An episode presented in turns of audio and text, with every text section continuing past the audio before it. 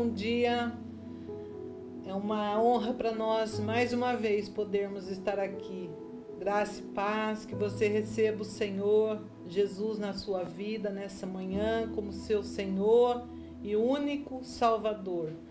E nós estamos aqui para que o nome do Senhor seja glorificado através das nossas vidas.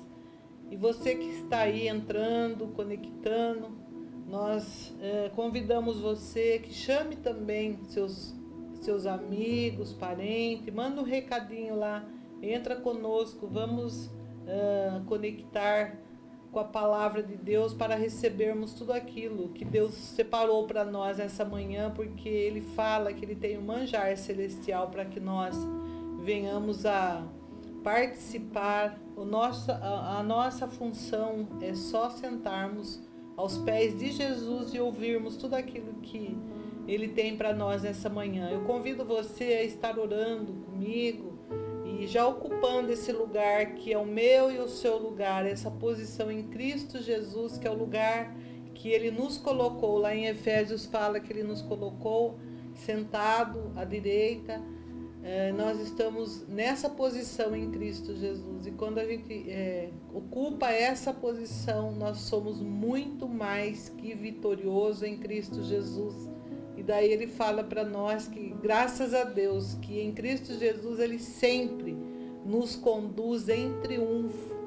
Então, que você tome posse nessa manhã, que Deus sempre ele nos conduz em triunfo e para a vitória. Amém? Eu gostaria então de orar com você. É, fecha seus olhos, vamos agradecer ao Senhor. Pai, como é bom quando a gente reúne no nome de Jesus. Tua palavra diz no Salmo 133: Quão bom e quão suave é que os irmãos ele vivam em união. Aí o Senhor ordena a bênção do Senhor, a unção, a vida. E nós estamos aqui unidos em espírito, Pai, é, com os nossos irmãos. Estamos aqui para que a bênção do Senhor venha sobre nós. Deus, o Senhor conhece a cada coração nessa manhã, o Senhor conhece as necessidades, os desafios e dificuldades que cada um tem enfrentado. Mas diante do Senhor, nós queremos colocar uh, a cada vida, a cada situação nas tuas mãos e ocupando o nosso lugar, a nossa posição em Cristo, nós queremos declarar e liberar uma palavra sobre cada um de nós, que nós somos cabeça e não cauda. E nós queremos estar nessa posição nessa manhã. Nos ajuda, Pai, a tomarmos posse deste lugar e nunca sairmos deste lugar, porque nós sabemos que quando a gente ocupa uh, esse lugar, nós somos muito mais que vitorioso em Cristo Jesus. Pai, obrigado por tudo. Nós pedimos a bênção sobre, sobre essa palavra que vai ser ministrada nessa manhã. Que o Senhor possa abrir o nosso entendimento de uma forma, Pai, que nós venhamos a compreender tudo aquilo uh, que o Senhor deseja falar conosco. Em nome de Jesus é que nós oramos. Amém e que a palavra ela, que ela vai ser ministrada nessa manhã, que ela não fique só no compartimento 1. A gente costuma falar que a gente tem o compartimento 1, que é aqui, ó, quando a palavra ela fica a nível de conhecimento. Mas a gente é, deseja que ela desça, a palavra ela desça no seu espírito. E quando ela desce e entra no compartimento 2, que é o nosso espírito, ela vem, ela desce revelada. E daí ninguém muda, porque ela, ela caiu revelada nos nossos corações, ela, ela se tornou uma palavra rema. Então que ela não fique só a palavra de Deus no nível 1, no compartimento 1, mas que ela desça revelada. Amém? Então eu gostaria de ler com você Provérbios, para iniciarmos, está em Provérbios 4. A gente vai ler do 18 até o 23. Diz assim: Mas a vereda do justo mas a vereda dos justos é como a luz da aurora que vai brilhando mais e mais até ser dia perfeito. O caminho dos ímpios é como a escuridão, nem conhece aquilo em que tropeçam. Filho meu, atenta para as minhas palavras, as minhas razões inclina o teu ouvido. Não as deixe, aparta-se dos teus olhos. Não a deixes apartar-se dos teus olhos, guardas no meio do teu coração, porque são vida para os que a acham e saúde para o seu corpo. Sobretudo, o que se deve guardar, guarda o teu coração, porque dele procedem as saídas da vida. Uh, nós vamos meditar né, nesse texto. Você tem a oportunidade, depois, você que vai assistir mais tarde essa palavra, de meditar em Provérbios, o capítulo 4 inteirinho. E que nós possamos ficar atentos mesmo àquilo que o Senhor vai falar conosco. Que nós venhamos a inclinar os nossos ouvidos para ouvir tudo aquilo que Deus preparou para nós. Então, nós vamos dar continuidade nas sete cartas de Apocalipse. E eu vou passar a palavra para o nosso convidado, Bruno, que vai estar então esmiuçando essa palavra para que nós venhamos a entender tudo aquilo que o Senhor deseja nos ensinar. Bom dia, Bruno. Bom dia, pastora. Tudo bem? Bem, graças tá a Deus. Tá com frio, Bruno, hoje? Tá hoje está fazendo um pouco mais de frio, né? É. Mas está na bênção, graças a Deus. Graças a Deus, né? Já é. tomou seu leite quente? Ainda não. não. De manhã eu, eu costumo comer algo mais, mais saudável, né? Frutas, eu como só praticamente frutas hoje. É, comi fruta e uma banana e um milho, né? Delícia, milho. né? Então, de manhã, né? Eu já levanto já de manhã, já vou fazer minhas, minhas atividades físicas e daí eu já aproveito, faço também, busco comer um pouco mais saudável, né? Bruno está é inspirado hoje. Começou com milho, olha que legal, que chique. É muito bom, né? É, milho é bom, eu gosto de milho. Nós eh, quero dizer também para você que está nos assistindo, bom dia, que Deus esteja abençoando a sua casa, a sua família, Amém. todos os que estão nos assistindo, que a bênção do Senhor, que não não alcança, não tem dores, mas nos prospera, que ela alcance a sua vida, a sua casa, a sua família nesse tempo, em nome do Senhor Jesus. Amém. Ontem nós começamos a falar sobre as sete cartas, aliás, desde terça-feira, terça-feira demos uma terça, né? demos uma introdução. Aí ontem nós começamos a falar sobre a igreja de Éfeso e hoje nós vamos para a segunda igreja que ele vai estar ministrando para nós. É a igreja de Esmirna. E a, a, igreja de Esmirna, na carta né, do Senhor Jesus, porque na verdade é, Paulo, é, João ali escrevendo, inspirado pelo, pelo Senhor, né, é, escrevendo para a igreja de Esmirna, que se encontra em Apocalipse capítulo 2, e nós vamos ler do verso 8 até o verso 11. Gostaria então de pedir para a pastora ler então para nós estes versículos. Amém. Segunda carta à igreja de Esmirna. E ao anjo da igreja que está em Esmirna escreve isso: diz o primeiro e o último que foi morto e reviveu eu sei as tuas obras e tribulação e pobreza, mas tu és rico, e as blasfêmias dos que se dizem judeus e não são, mas são as sinagogas de Satanás.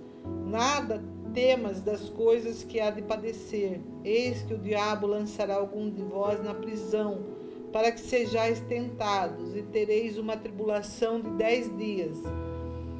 É, ser fiel até a morte, dar-te-ei a coroa da vida. Quem tem ouvidos, ouça o que o Espírito diz à igreja. As igrejas, o que vencer não receberá o dano da segunda morte. Muito bem, né? São, é, são, são poucos versículos, né? é, diante de outras igrejas que nós vamos estar estudando, até mesmo diante de, de Éfeso, mas é, são, é um versículo bastante profundo que nós precisamos estudar. Você está vendo aí né, na tela um mapa da, da onde é a cidade de Esmirna, né? Você vê que ela é bem próxima da cidade de Éfeso. Ela tem da cidade de Éfeso a Esmirna, ela tem 80 quilômetros, né?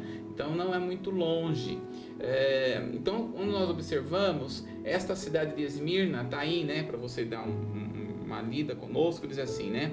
Esmirna era uma cidade portuária, porque ela tem aí o seu porto, uma das principais da Ásia e um terminal da estrada do comércio, da, do é, comércio do grande interior. Foi a primeira cidade a construir um templo para a adoração do César romano famosa por sua ciência e medicina e também pela construção de prédio, prédios majestosos no dias do, nos dias do apóstolo João, era chamada de Abela. A cidade teve sua época obscura, mas foi reconstruída por Alexandre o Grande.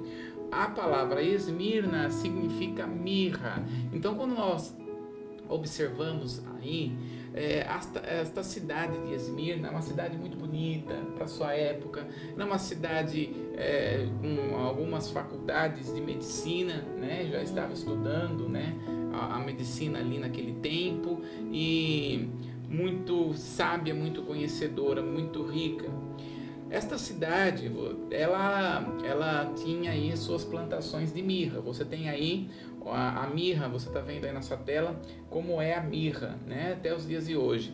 Ela, a mirra é da onde se produz o óleo de mirra, né? Até mesmo quando os, uh, os magos né, foram visitar a Jesus, um dos presentes que eles levaram foi a mirra, né, um produto muito caro na época, até hoje ainda não é muito barato. É um produto muito caro.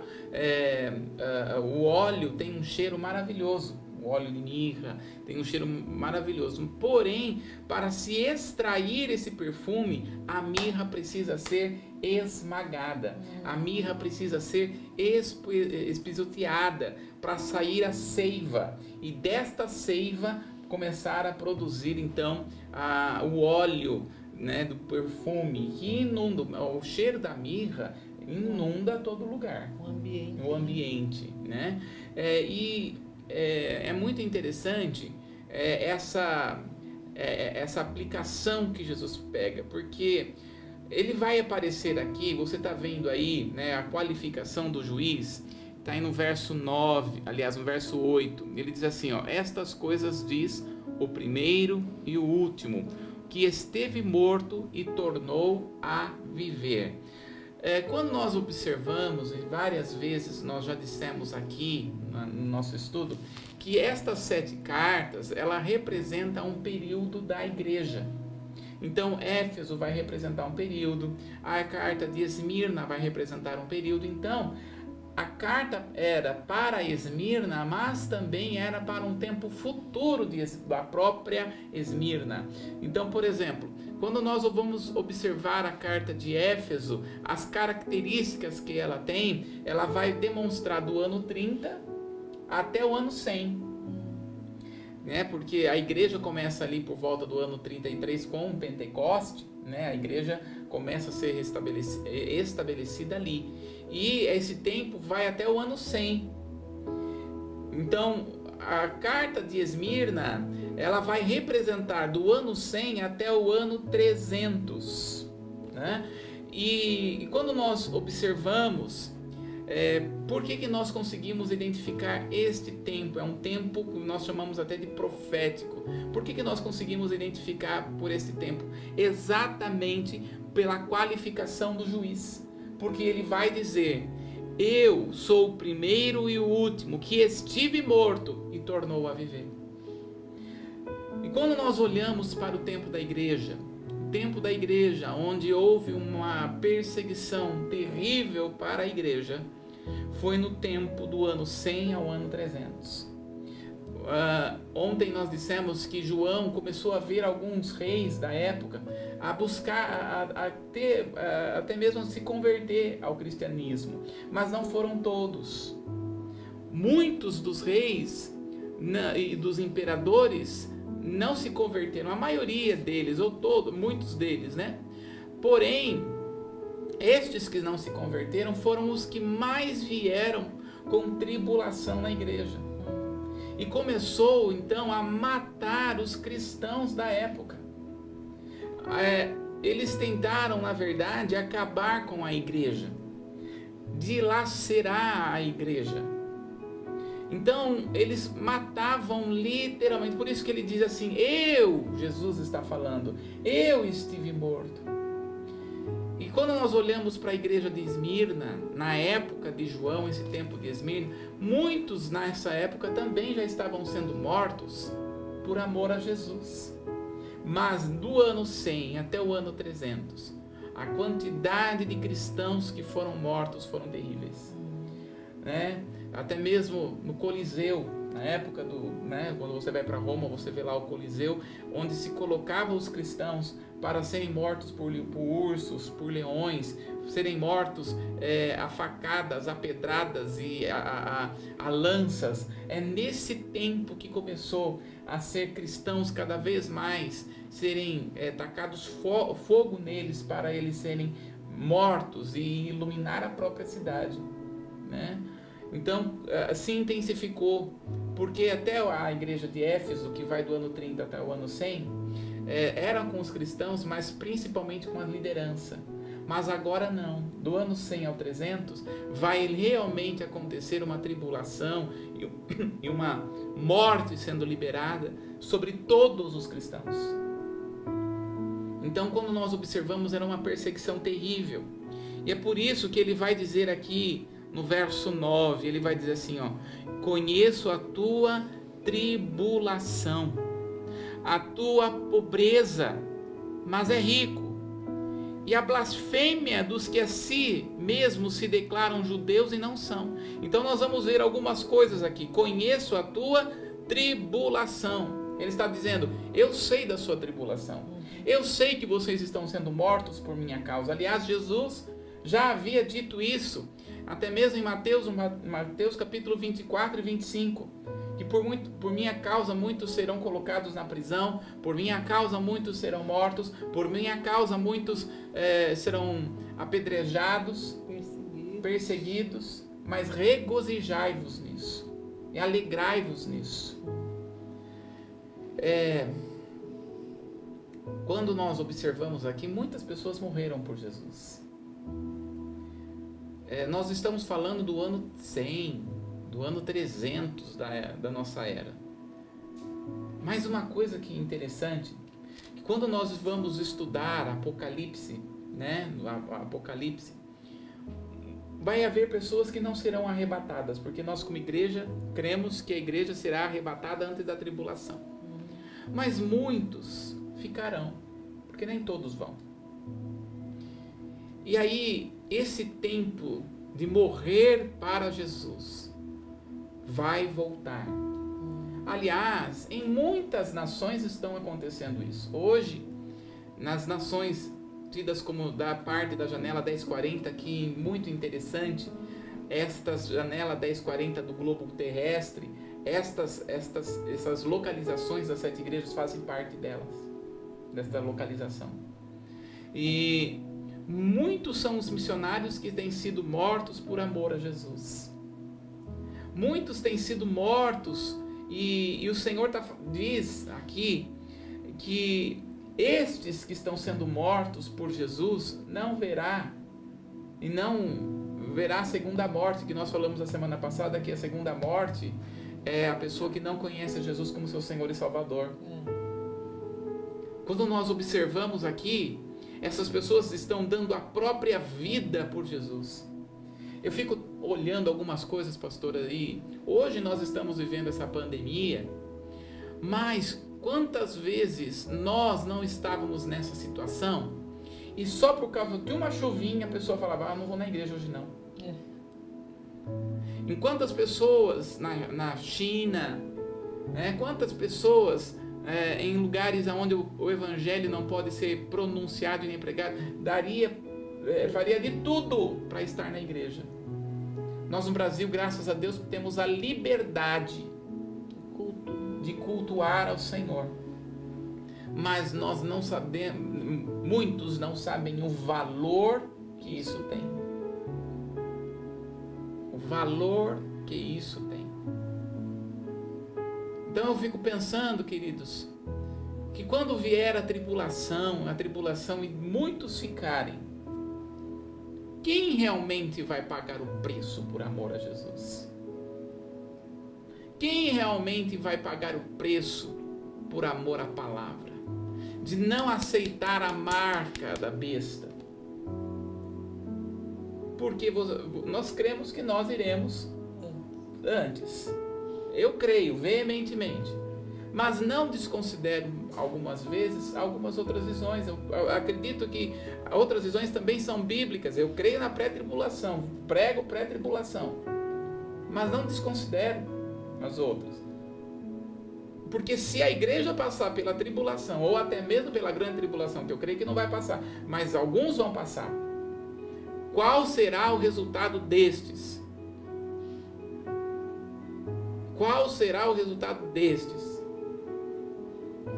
Então, Jesus está dizendo para estas pessoas, vocês que estão morrendo por amor a mim, né? Até no verso 11 está falando, né? Ele vai dar a coroa da vida, verso 10. Ele vai dar a coroa da vida, mas ele está dizendo aqui, ó, eu conheço a sua tribulação. E aí nós olhamos e dizemos, né? Deus não nos tira da, da, da situação, do problema, da dificuldade da vida? Muitas vezes não. E o Senhor vai estar dizendo, dentro dessa luta, dentro desta tribulação, eu sei o que você está passando. Um versículo, Hebreus capítulo 4, no verso 15. Lê para nós, pastora. Hebreus capítulo 4, no verso 15.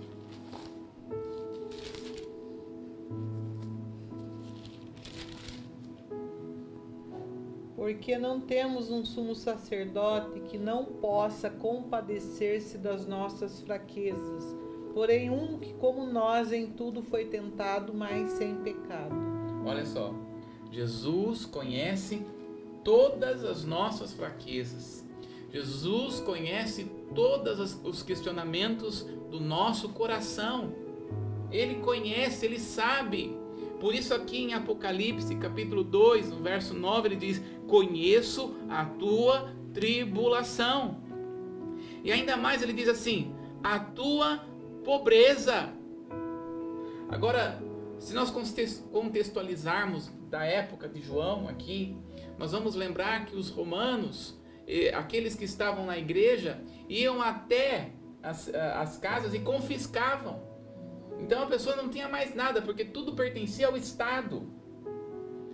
E então eles estavam pobres. Mas o Senhor está dizendo para eles: na verdade, você não está pobre, mas você está rico. Por quê? Porque você tem renunciado tudo por amor a mim. E o Senhor, nesta manhã, está nos chamando para isso, para nós renunciarmos. O que você precisa renunciar por amor ao Senhor. O que nós precisamos renunciar por amor ao Senhor. Ele está dizendo: Conheço a tua pobreza, mas você é rico, porque você está renunciando. Renuncia o pecado, renuncia o mundo, renuncia o diabo, renunciando. Você é rico e às vezes várias pessoas chegam assim para mim, fazem, Bruno, estou passando por tanta luta, né? Principalmente quando as pessoas saem do saem, está saindo assim do mundo e vindo para Jesus, né? Uma, uma vez uma irmã da igreja, uma pessoa da igreja, né? Uma empresária ela chega para a igreja, chegou na igreja, desde, e ela disse assim, chegou para mim e falou assim, Bruno, desde que eu aceitei a Jesus, a minha vida está crescendo para baixo. Parece que eu não consigo desenvolver. E o Senhor está falando, né? E, e, e o Senhor fala para esse tipo de pessoa: Eu conheço a tua obra, a, a, a tua pobreza, mas você é rico porque você renunciou a todas as coisas. Essa pessoa mesmo teve que renunciar ao pecado, teve que renunciar ao mundo, teve que renunciar trabalho por amor a Jesus. E Deus está pedindo isso para nós. A renúncia de coisas que precisamos, a renúncia da nossa palavra, a renúncia dos nossos pensamentos, a renúncia do nosso coração. Olha, não tem como você vir para Jesus e não renunciar. Não tem como você vir para Jesus e você não deixar algumas coisas. Não é verdade, pastor? Isso. A vida é uma renúncia, né? Uma vida com o Senhor é uma renúncia. Então o Senhor está falando: Eu conheço a tua pobreza. E ele diz assim: E a blasfêmias, blasfêmia dos que a si mesmos se declaram judeus e não são, sendo antes da sinagoga de Satanás. Olha só, que coisa. O que, que é esse sendo judeus e não são? contextualizando aqui na época de João, dá uma olhadinha comigo, pastor, é, segura aí Apocalipse, mas vai lá para Atos capítulo 15, no verso 1. Atos capítulo 15, no verso 1. O que, que é esta, estes que se declaram a si mesmos judeus e na verdade não são? 15. 15, 1. Então alguns que tinham descido da Judéia ensinavam assim os irmãos: Se vós não circuncidardes conforme o uso de Moisés, não podeis salvar-vos. Olha só. Estes são os que se diziam judeus e não são porque eles estavam misturando lei com graça. Eles estavam dizendo assim: olha, para você ser salvo, você precisa ser, circuncidado. Né? Para você ser salvo, você precisa fazer uma obra. Para você ser salvo, você precisa fazer isso, você precisa fazer aquilo, fazer aquilo outro. Então, quando nós observamos aqui, estes, estes que se declaravam judeus e não são, mas são da sinagoga de Satanás, é essa mistura que esses faziam. Eles não conseguiam sair da lei, isso na época daqui do próprio João, de Esmirna. E o que nós podemos trazer isso para ou para os nossos dias, ou na época aqui do ano de 100 a 300? São pessoas que sorrateiramente entram na igreja para não falar a verdade, para pregar um evangelho que não é, Sabe aquela coisa? Parece, mas não é? Parece, mas não é. É lobo. É. Vestido com pele de ovelha. Exatamente. Era isso que estava acontecendo nessa época. Na época aqui, do ano 100 ou ano 300, eram pessoas que entravam, porque a igreja nessa época não podia ter templo, não podia se reunir no templo. Então eles se reuniam de casas em casas. Então era algo escondido do ano 100 a 300. A igreja crescia poderosamente, mas é algo escondido, como acontece na Turquia. Em muitos lugares da Turquia que a igreja se reúne, nós temos até um, um missionário, né? O, que, está, que está naquela região, né? É, até ele voltou nesse tempo. Como que é o nome dele mesmo? O, o Eleandro. É. Então, é, a igreja se reunia de casa em casa, da mesma forma. Quando nós vamos observar, haviam pessoas que se declaravam cristãos, mas não eram. Se declararam judeus, porque a igreja, no começo de João, a, igreja começou com os judeus. Então eles se declaravam judeus, mas na verdade não eram, eram da sinagoga de Satanás, porque eles se adentravam sorrateiramente, nessa época do ano 100 a 300, sorrateiramente, para denunciar ao imperador.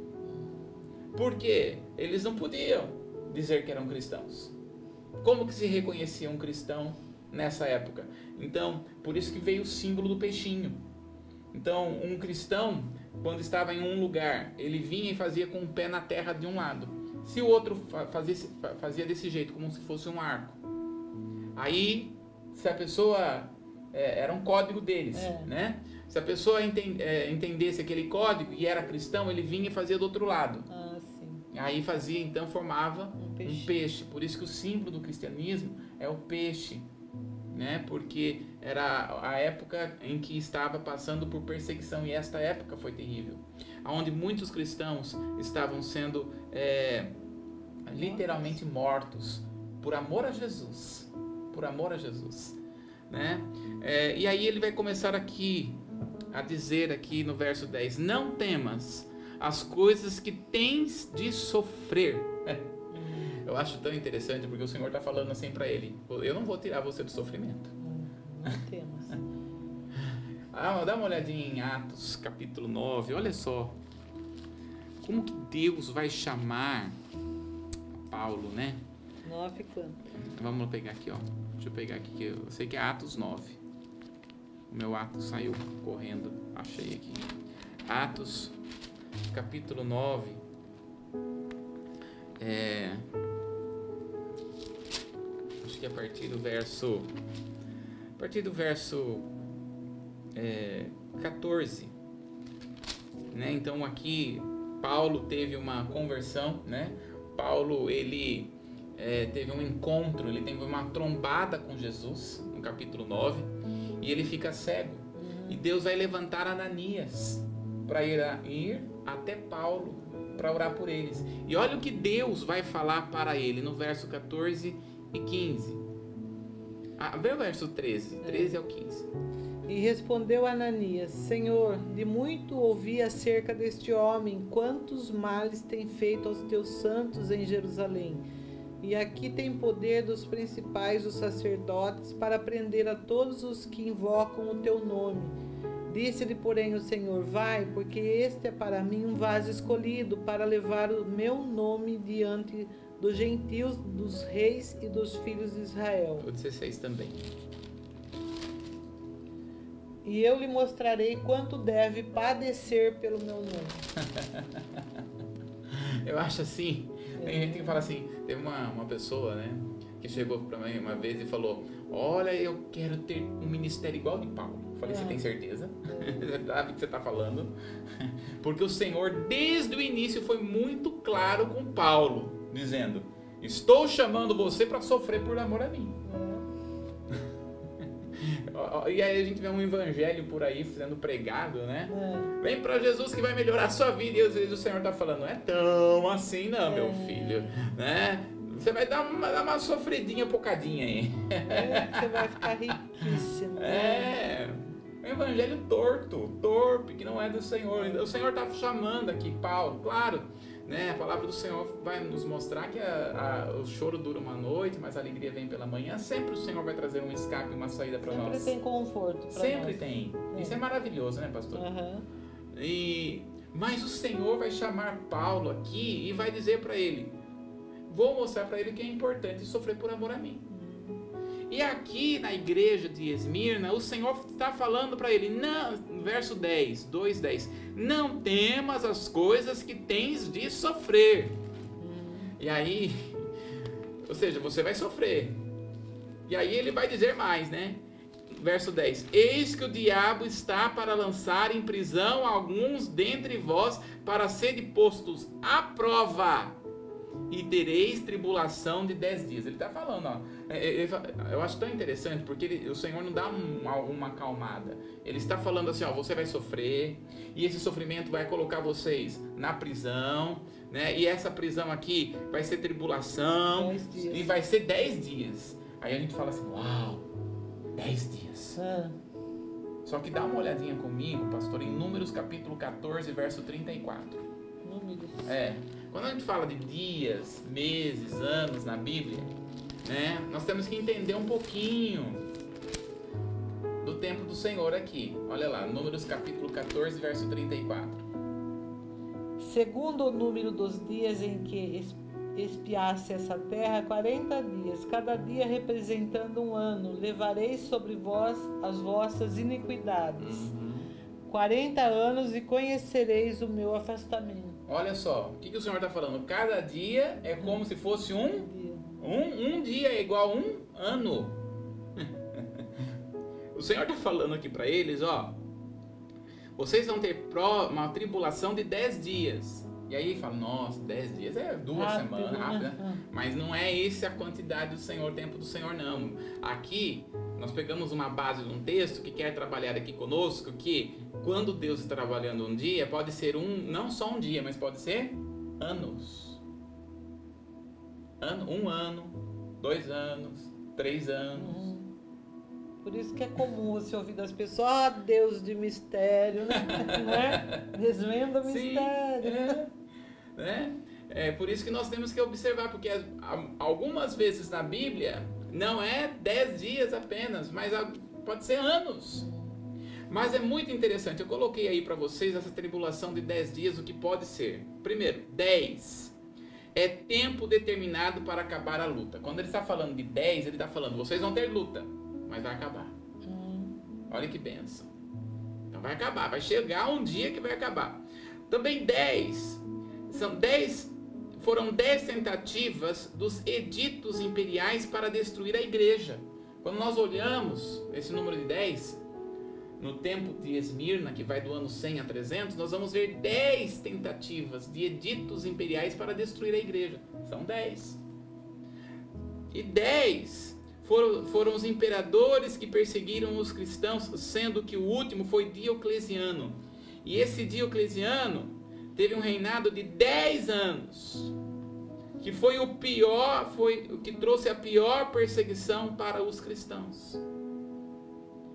E também 10 foram 10 imperadores do ano 100 ao ano 312, 10 imperadores que foi contra o evangelho do Senhor, que foi contra a igreja. Eu coloquei aí na tela para você ver o nome desses imperadores e, a, e as, as datas dele.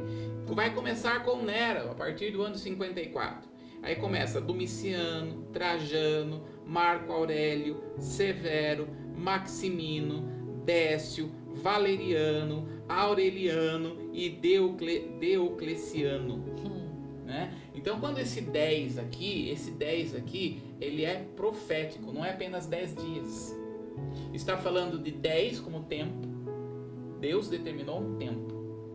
Vai começar, mas também vai terminar. Isso é maravilhoso. Amém. Isso já é algo muito bom. 10 são 10 editos imperiais, tentando acabar com a igreja.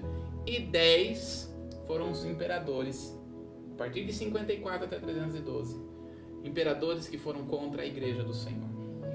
Então, quando ele está falando aqui de dez dias, né, não necessariamente que são dez, os, duas semanas aqui, vamos colocar, né? Praticamente. Não nesse sentido. Mas perseguição que eles iam enfrentar e que a igreja ia enfrentar. Né?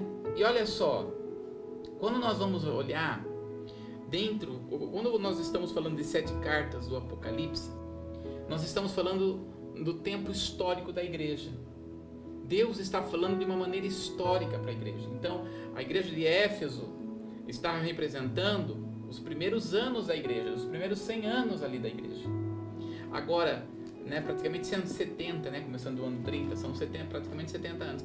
E quando nós olhamos também para essa época, né, para o segundo período da igreja, que vai do ano 100 ao ano 300, que é um ano de muita perseguição, nós vamos encontrar aqui um homem chamado Policarpo, que ele é pastor de, foi pastor de Esmirna. Ele foi queimado vivo e não negou Jesus. Antes dele ser queimado, ele disse o seguinte: Por 86 anos eu o servi e ele nunca me fez mal. Como posso blasfemar, blasfemar meu rei, o qual me salvou? Então, Policarpo, né, de, de Esmirna, ele foi queimado vivo por ordem do imperador. E ele, conforme foi queimado, exaltava o nome do Senhor, glorificava o nome do Senhor. Então, quando nós olhamos aqui, né, ele vai trazer um, uma palavra, um elogio. Ele vai dizer aqui né, que, ele, que, que o povo é fiel na tribulação, pobre, mas é rico, né? E essa tribulação é a pressão que vem de fora como oposição e ataque. E a pobreza é o que não possui nada. O Império Romano confiscava os bens dos cristãos, porém os olhos de Deus era como uma igreja rica. Deus estava olhando como essa igreja rica. Agora, quando nós, é, esse é o elogio. Agora, quando nós vamos ver esta igreja não tem nenhuma repreensão. Não tem repreensão nela. Por quê? Porque esta igreja permaneceu no Senhor. Esta igreja foi forte no Senhor. Diferente da igreja de Éfeso, que é a primeira igreja que abandonou o primeiro amor, esta igreja permaneceu firme e forte, até mesmo diante da morte. É, eu conheço uma história, né?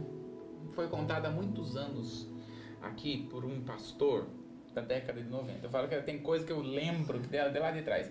Lembra quando o Atila Brandão veio aqui? Lembro. Atila Brandão veio, né, um pastor de Salvador, e ele ele contava contou uma história que isso marcou meu coração. E ele disse o seguinte naquela época: que ele conheceu um missionário ou uma história do missionário que esse missionário estava pregando o evangelho na janela 1040. E ele estava com toda a família dele na casa dele, e de repente entrou alguns homens armados e algemou a esposa e os filhos. E aí, e ele também, e ele não foi algemado, o missionário. E aí então ele disse o seguinte, né? Os homens disseram o seguinte para aquele missionário: renega Jesus, senão eu mato seus filhos. Renega Jesus, senão eu vou acabar com a sua família. Então ele começou a cantar uma música da harpa, que eu não me lembro direito qual era a música que ele começou a cantar, mas vamos supor que é, é Rude Cruz, hum. né? Ele começou então a cantar renega Jesus. E ele só cantava. Renega Jesus. Ele só cantava. Aí ele pegou então, matou o primeiro filho. Pau. E a esposa dele chorando e ele também chorando. Então começou a dizer mais uma vez: Renega Jesus, senão eu vou matar o outro seu filho. E ele continuou cantando a música da harpa. Renega Jesus. E ele continuou cantando. Aí ele pegou, matou o outro filho. Sobrou só ele e a esposa. E ele continuou cantando a música da harpa. E então ele disse: Renega Jesus, senão agora eu vou matar a sua esposa. E ele continuou cantando. Continuou cantando. E então matou a esposa. Aí ele apontou para a arma para ele: Renega Jesus, senão eu vou matar, acabar com a sua vida. Aí ele começou a entoar mais alto ainda. Hum. Então ele foi morto. Uma família inteira morta por amor a Jesus. Quando nós olhamos aqui a palavra, no, em, João, em Apocalipse capítulo 10, ele vai dizer aqui: ser fiel até a morte. A palavra do Senhor em Salmo, se não me engano, 34, 84, acho que 84, diz que os olhos do Senhor estão buscando aqueles que são fiéis. Hoje nós, aqui no Brasil, o evangelho é bastante pregado e até comercializado, infelizmente. Mas o Senhor está buscando aqueles que são fiéis. Sabe, Deus não está procurando pessoas para usar, porque muitas pessoas vêm assim, vêm assim para mim e falam assim: "Ah, Bruno, quero que Deus me use tanto". Como que eu quero que Deus me use, que eu imponha as mãos nas pessoas e a pessoa seja curada. Como eu quero pregar para as nações, como eu quero pregar nas igrejas, como eu quero fazer isso, como eu quero fazer aquilo. E eu só fico observando, porque isso para Deus não significa nada. Ser usado em qualquer lugar aonde você está para Deus não significa nada, porque Deus não está procurando quem possa usar. Ele pode usar qualquer um, até mesmo um, um, um jumento, uma mula. uma mula. Deus pode usar. Deus está à busca de algumas coisas. Três coisas que eu vejo que Deus está buscando, que nós vemos na palavra. Primeiro, Deus busca os adoradores que o adoram em espírito e em verdade. Então, se Deus está buscando adoradores, significa que nem todos são parece-me que é algo raro se achar. Porque as pessoas confundem adorador com, com música. É. E não é. Né? Adoração é estilo de vida, adoração é renúncia. É, outra coisa que nós vamos ver que Deus está buscando são os fiéis, como nós estamos falando aqui. Ser fiel. Ser fiel até a morte. Ser fiel. Então Deus está buscando, está procurando pessoas que são fiéis. E no que o Senhor está pedindo a sua fidelidade hoje? Porque veja, a fidelidade, a nossa fidelidade é expressa para Deus através das nossas atitudes. Então nós não somos salvos pelo que nós fazemos, pelas nossas obras. Nós não somos salvos pela nossa fidelidade, mas somos salvos para sermos fiéis.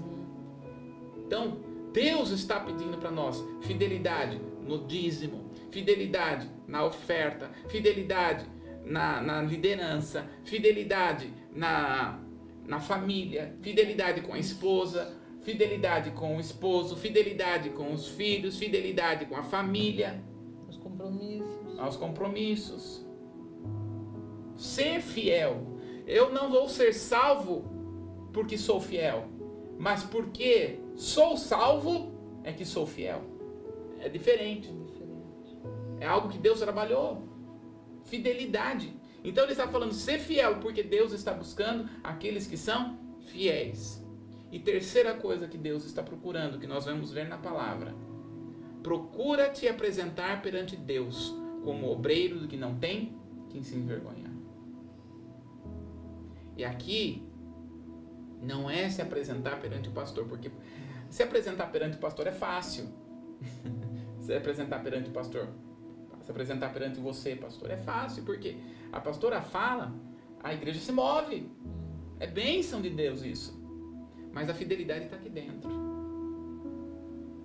Ser fiel não é perante os homens, ser fiel a Deus.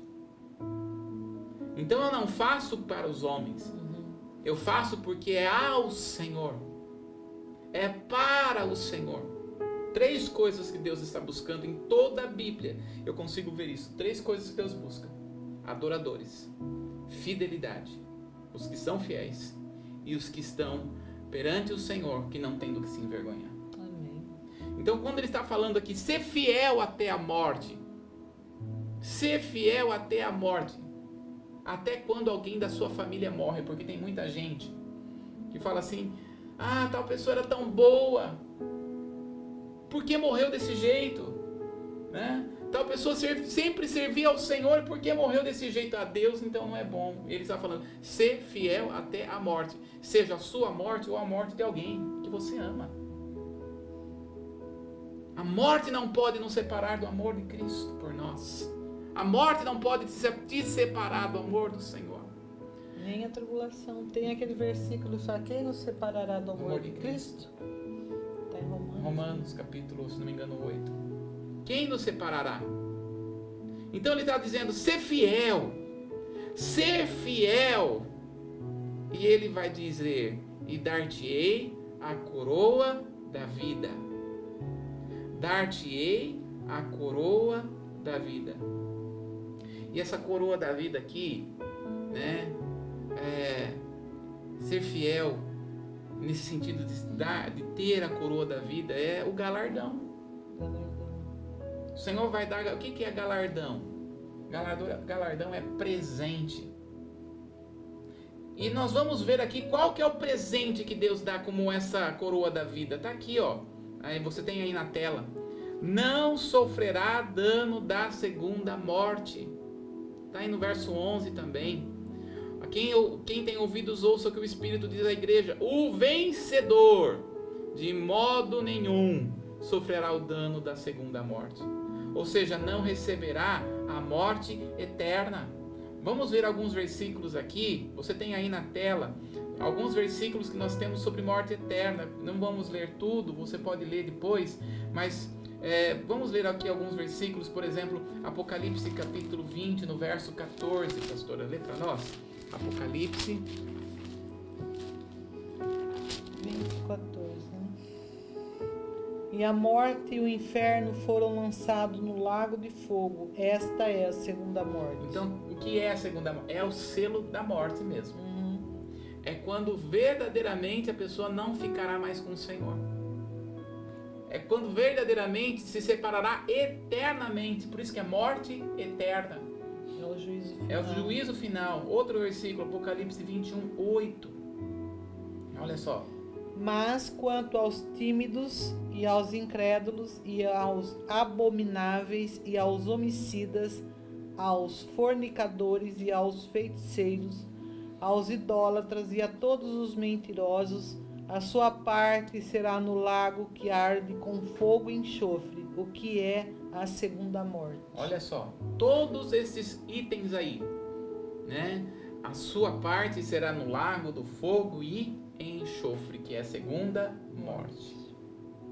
A morte eterna. O que ele está dizendo? Aqueles que morrem por amor a Jesus, de modo algum entrará na segunda morte. De modo algum entrará e ficará separado do Senhor para sempre. Mas ao contrário, receberá vida eterna, ou seja, para sempre estará com o Senhor. Porque esta é a verdadeira vida. Para sempre estará com o Senhor. Então, qual é a mensagem pessoal que nós temos? A nossa luta não é contra a carne, não é contra sangue, e sim contra forças espirituais do mal. Como sempre, o diabo está por detrás das perseguições. Há duas exortações e uma promessa nesta carta para os que sofrem por amor a Jesus. Primeiro, não temas. Não temas. Porque tem pessoas que, por amor a Jesus, tem que renunciar à própria família. Né? Tem que renunciar à própria família, tem que renunciar às tradições da família. E aí sofre perseguição. É deixado de lado. E o que o Senhor está falando para essas pessoas? Não temas. Né? E aí Romanos 8, 35 ao 39, está Isaías Salmo, são vários versículos aí que você pode ler depois na sua casa. E outro ponto é ser fiel. Ser fiel. E aquele que participa do sofrimento de Cristo receberá o galardão. Então, ser fiel. Seja fiel. A palavra do Senhor diz: ser fiel no pouco. Sobre muito te colocarei. Ser fiel. Busque ser fiel é, é, fidelidade não significa concordância. Por quê? Muitas vezes podemos até discordar de alguma coisa. Mas não é pelo fato de eu discordar de alguma coisa que eu vou ser infiel. Porque tem muita gente que fala assim, não concordo com o dízimo. E é infiel no dízimo. É mesmo. Não é porque você concorda ou deixa de concordar. Você pode até não concordar, mas seja fiel nas suas atitudes. Essa é a diferença. Você está vendo como que o inimigo faz, como ele lança seta na mente? É. Ele lança seta. Então, o Senhor está falando, ser fiel. Ser fiel com suas atitudes. Agora, é uma coisa muito interessante. A cidade de Esmirna existe até hoje. Ela chama-se Esmir. E é a terceira maior cidade da Turquia hoje quando nós observamos para Éfeso, ela foi abandonada por falta de água e hoje a cidade de Éfeso é uma ruína. E olha só, Deus é, é, aqui, Deus exortou, aliás, Deus é, aqui para Éfeso, Deus falou e falou para eles se arrependerem, porque senão iria remover o castiçal. O que é o castiçal? Remover o candeeiro, a igreja. Então veja, Deus removeu a igreja da cidade de Éfeso, porque eles não se arrependeram. E a cidade foi destruída. Por isso que o que mantém uma nação não é a política. O que mantém uma nação é a igreja. O que mantém uma nação é um povo que ora e jejua. Quando Deus retira a igreja de Éfeso, a cidade de Éfeso é destruída. Esta cidade aqui quando nós lemos, acabamos de ler a carta de Esmirna, não tem nenhuma repreensão. A igreja continua. E esta cidade ainda continua. Está aí uma foto da linda cidade de Esmir. Uma das cidades mais lindas da Turquia.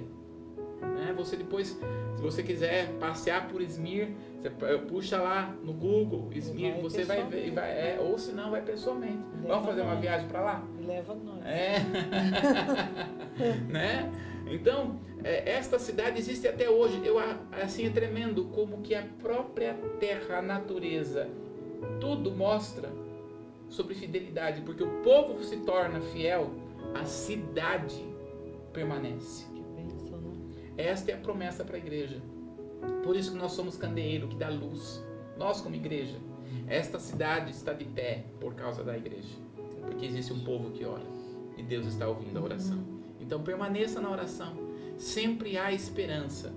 Depois do sofrimento, o Senhor sempre diz na sua palavra: depois do sofrimento, a abundância de alegria.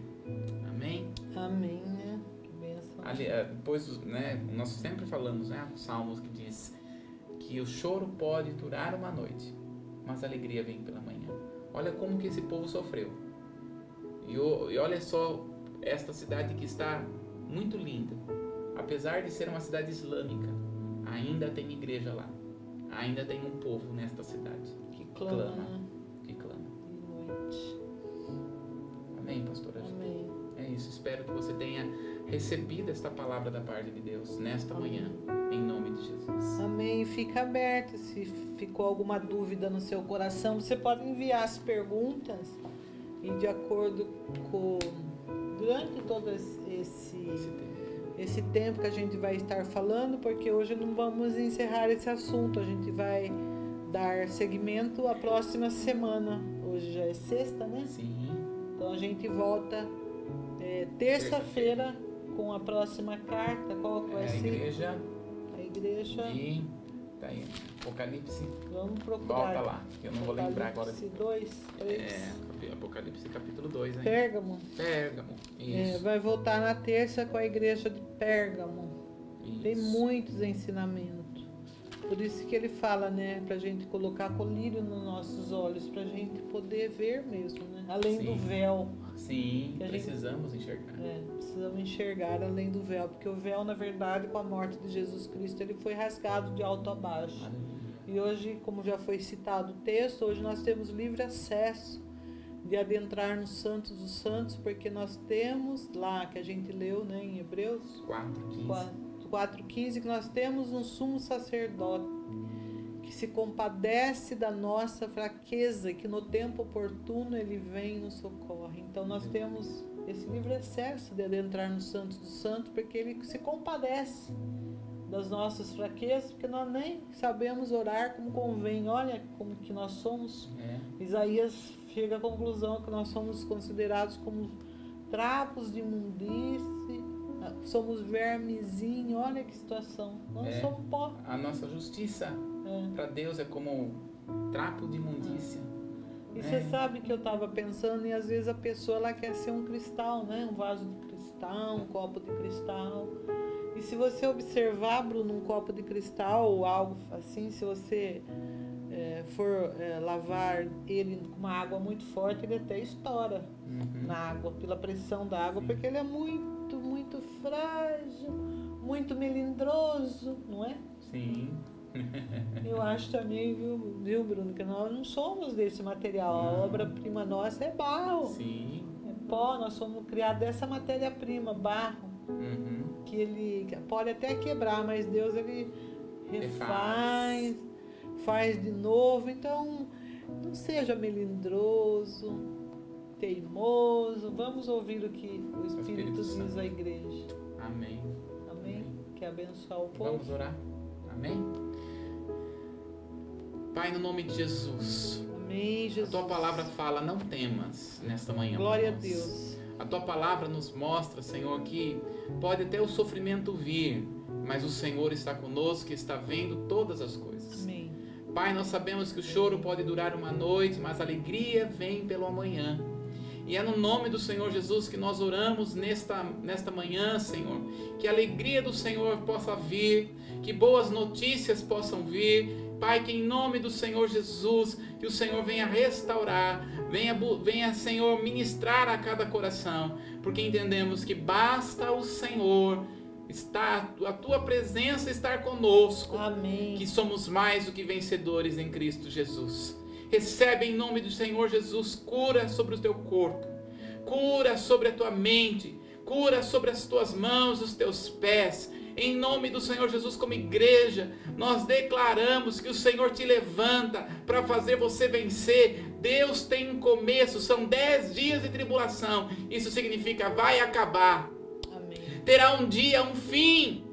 E em nome de Jesus, olha para esse fim, porque a palavra do Senhor nos disse nesta manhã que o caminho do justo é como o aurora que vai brilhando, brilhando até ser dia perfeito. Amém. O dia perfeito está chegando e o Senhor te levanta para vencer, te levanta para conquistar. Em nome de Jesus, O Senhor é contigo. Maior é o que está em ti do que está no mundo. Amém. Recebe esta palavra em nome de Jesus para vencer, conquistar e atingir o propósito e o projeto de Deus na sua vida. Ser forte, corajoso, levanta e anda em nome de Jesus. Amém. Amém. Esperamos você terça então, novamente às nove da manhã. E hoje à noite nós teremos um culto especial para mulheres. Conecta lá conosco às 8, 20 horas. Nós estamos aqui novamente. A Laís Morimoto Cetro de Oliveira vai estar tra trazendo uma palavra sobre a gestão, gestora do lar. Você é a nossa convidada. Escreve lá no nosso canal. Até a noite. Amém? Amém?